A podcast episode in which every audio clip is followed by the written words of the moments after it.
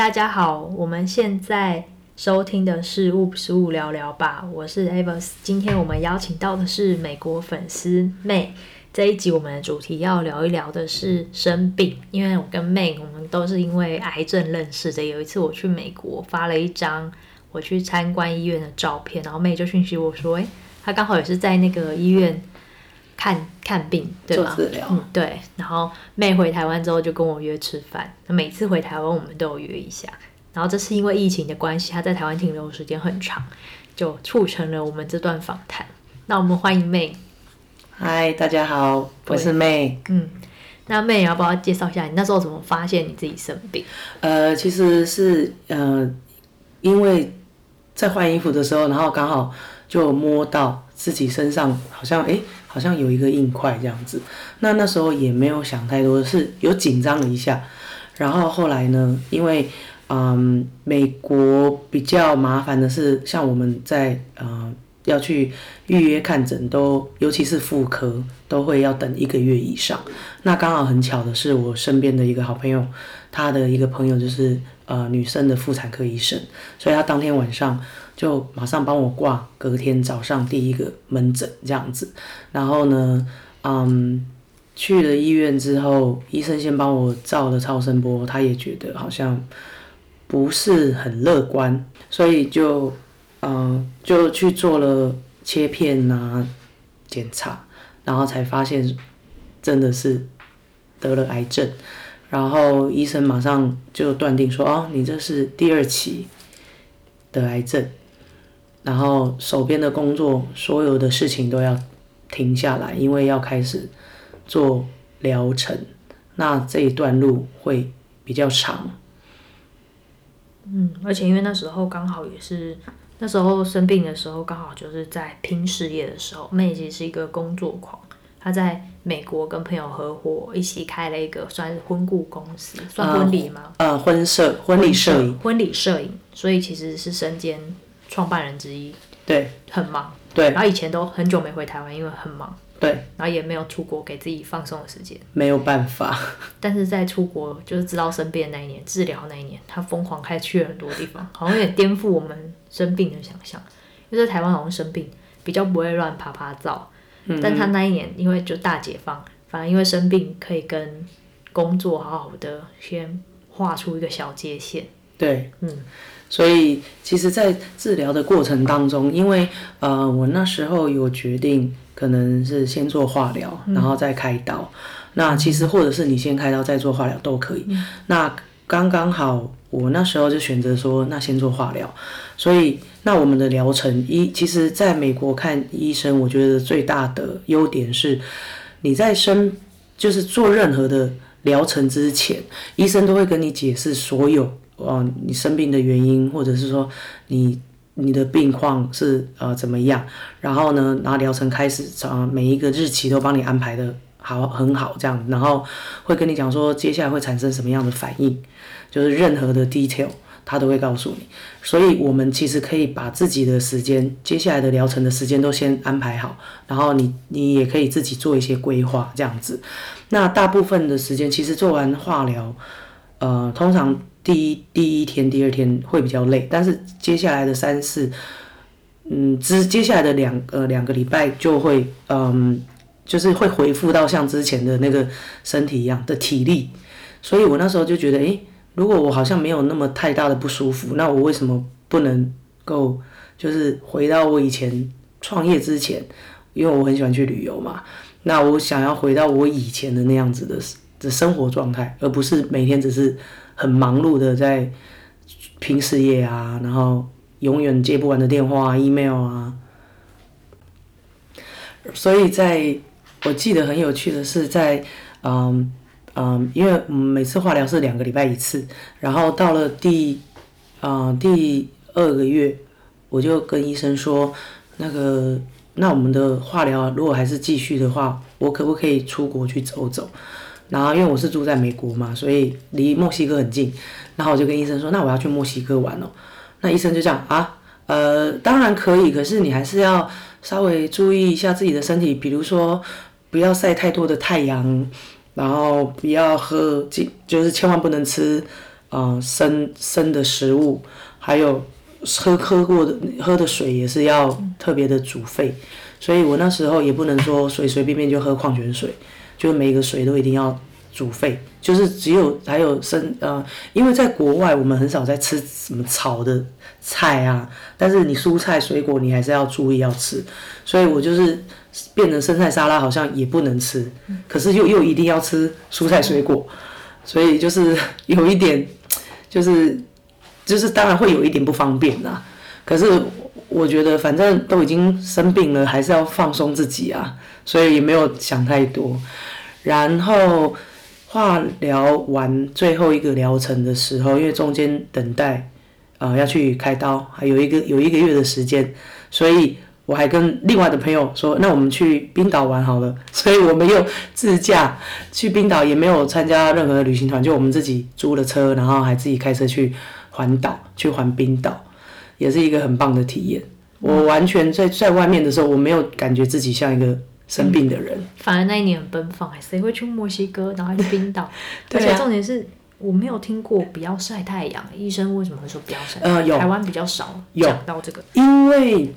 因为那个化疗好像他是说他是会让你的身体很容易吸收那个紫外线吗？对，紫外线。那你当然就是因为墨西哥我去的地方那个城市是就是是海海岛，算是海岛嘛，嗯、所以他就是每天就是大太阳这样子。所以医生的意思说还是要注重防晒，然后会容易不只是变黑，好像就是说反正就是会就像你刚刚讲的吸收。太多的紫外线这样子，哇，真的是要特别注意，因为我们好像比较少听到这个提醒，但是吃不要吃生食，好像是大家比较普遍的共识。然后像妹的分享有谈到，就是出国玩，其实是可以出国，只是要跟医生讨论，对，就你不能自己自己顾自的决定。然后因为美国其实是我参观过美国的医院嘛，他们其实是很高级，而且有那种一对一服务的感觉。对，就是说每一个医生都会很有。耐心的跟你解释任何的东西，所以其实而且再加上他们不止跟你讲讲解完他们的疗程，然后你你接下来我所会面对所呃所会呃所谓面对的一些比如说病症啊后遗症或者是什么的，再加上他们还会给你很多书，还有很多的相关资料。对，他说你可以回家读一下。可是你有看吗？诶、欸，稍微看了一下，没有看全部，毕竟资料太多。然后，所以就是后来想一想，其实那时候接触到这个病症，然后再加上刚好看到你的部落格，所以你因为你也写得很仔细嘛，所以我就觉得，诶，好像其实也不太需要害怕去面对接下来的疗程，就赶快把治疗完成。对。然后也就是听医生的安排，好好的去去接受它。嗯，好像大概部分的人都是这样子吼，但也有少部分的人就还很纠结在那个病状里面。对。但你选择一种方式是，我就赶快趁现在去做一些我之前没有时间做的事，对，给自己好好的休息一下。对，有啊，我我你像，我现在突然想起来。那时候，因为我呃做完化疗，我需要去拿药嘛。有时候医生可能怕你有一些副作用，所以他们就是会让你去拿止痛药，或是去拿什么什么药。结果我在药房的时候啊，因为我那时候已经是光头了嘛，然后很明显就是戴个那个头套这样子去拿药。那当下有一个妇人，她也是跟她她老公，她也是戴着头套。那他年纪大概长我十十来岁，然后呢，他就是也是去拿药，他就看我们两个就对看了一下，因为就知道说哦，大家彼此都是病友这样子，他就看了我一下，他就说你这么年轻，然后你也生病，然后我就说哦，就我就很态度很泰然，就是哦，对啊，没有关系啊，就是 it's okay，然后他就说 why？他说：“You never ask why. I always ask why to God。”然后我就想说啊，就是没有必要去想那么多。我就说，：“No 我还安慰了一下那个妇人，我就说，其实没有关系啊，你就 take it easy。然后我们就是好好的去完成这个。我说你不用想那么多。他就说：“哦，OK。”我觉得他还是蛮在沉浸在那个生病的痛苦里面。但是我觉得其实。嗯，我觉得至少我们都还有一口气在啊，还活着。我们的选择让我们过得快乐一点。对啊，就是你不用再去怨天尤人，因为这个没有用啊。你就是好好接受老天爷帮你安排的路，医生帮你安排的路，就这样子就好了。就是有个关卡要过，然后他们可能还在太纠结，还还要一段时间，或者需要可能心理的协助。嗯，因为可能不只是生病的问题，可能还有家人其他因素让他有一些。产生这样的症状，嗯嗯，但是我们可能是像我们的一样的部分，就是都是工作狂。对我们来讲，我们那个时候反而就把这个工作突然间卸下，对，反而轻松了一口气，因为以前都没有一个想可以放下这些东西的正当理由，对，就觉得一直工作好好快乐，也不是很快乐，就是很嗨，就是觉得然后有这种成就感，对，然后突然生命放下来，觉得哦，好轻松哦，对。对，我觉得我们反而如释重负。可是对。很多人来讲，他生活本来就过得还不错，轻悠游自在。那突然来这个破坏他本来就轻松的状态，对我们来讲，我们是压抑很久。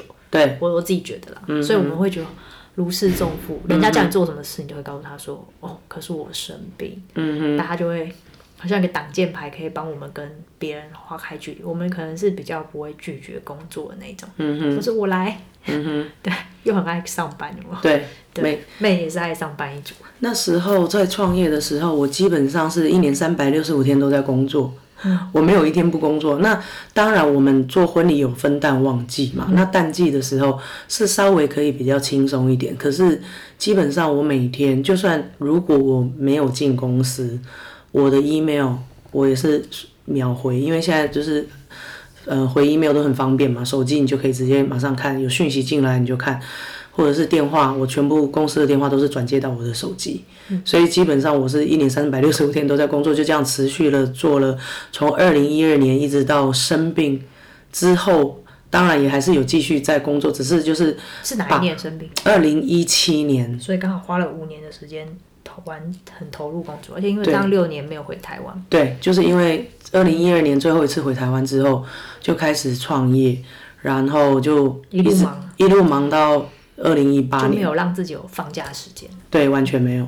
所以基本上，你看我二零一七年发现的时候，然后做化疗，然后去墨西哥，然后又去冰岛，那隔年的二月一月份我就回台湾。嗯。这是中间相隔了六年没有回台湾嘛？所以我们是二零一八年见面。对。然后后来又有见一次，好像我们好像是总共见了一次吃早餐。对。然后一次吃素食。对。第三次就来我家。对。对，来我家，我很奇妙的缘分哎。嗯哼。然后看到本人就很嗨。对。就是。我会觉得，就每次看到那个粉丝相见的时候，就觉得有时候有点害羞，就好像见面的时候有点紧张，然后会哎，大家都长得蛮像的，就是我不是说长得蛮像，是那个气，那个调性会有点像。是因为我们都经历过吗？我觉得会风格相近，因为生病的人蛮多的。然后每个人会聚集在一起的，我觉得他有点磁场相吸。某方面来讲是认同彼此的理念，因为其实蛮多的啊。比如说你有想想看励志的文章，你有很多励志的作者嘛。对。那为什么你就是喜欢某一个人？那可能就是因为比较比较像。对对对，没错。我那时候第一次看到你的报道是一个电视节目。嗯。那我觉得其实因为生病的原因，然后。多认识了很多人，其实在以前会觉得跟网友或是粉丝是很有距离的，可是我会觉得在生活中，如果是有心吗？还是你有缘分就有机会进一步再认识成为朋友？因为后来其实跟很多粉丝，虽然有些人是在网络上常常在网络上交流，因为我们其实没有很常见嘛，那一年见一次或回台湾见一次，对，那你就会觉得。远远的关心彼此，知道彼此都还好就很好。对，就是一种很特殊的感觉，很像多了一个好朋友。哎，对，嗯，其实我常常看到你在呃脸书上发文，然后我都会立刻秒按赞。对，有按赞表示大家都对平安这样子，然后也很开心，就是说你常常会发文，因为你的呃呃职业本身是作者嘛，所以常常有时候你也会去呃活动去。看一些，因为我我我对我也蛮喜欢，像比如说 Chanel 的东西啊，或者是一些什么 Jo Malone 的香水啊，就是一些最新的，比较生活的东西。对对，我觉得就我还蛮喜欢，所以就是很常常会 follow。还有你也常常，你也很喜欢旅游，所以看你的呃脸呃脸书的粉砖，可以看到看到你常常去哪里旅游。拍拍照。对，那个我也蛮喜欢，就是一些像游记的这些东西嘛。嗯，比较生活的东西，我自己我也会觉得，因为生命是我们的一个部分，那我们怎么去把我们的生活过好？我觉得才是人生要走一段更长的路，因为疗程就那几次啊。对，对，疗程老实说，时间你回看并没有很长，其实不到一年，但是你一辈子的时间，但你就带着这个伤痕前进，但是他有很多东西是要学习，是一辈子的，跟自己相处就是一辈子。那我们下一集再来聊，就是妹怎么认识我的。对，那我们这集就先到这边哦，拜拜。拜拜。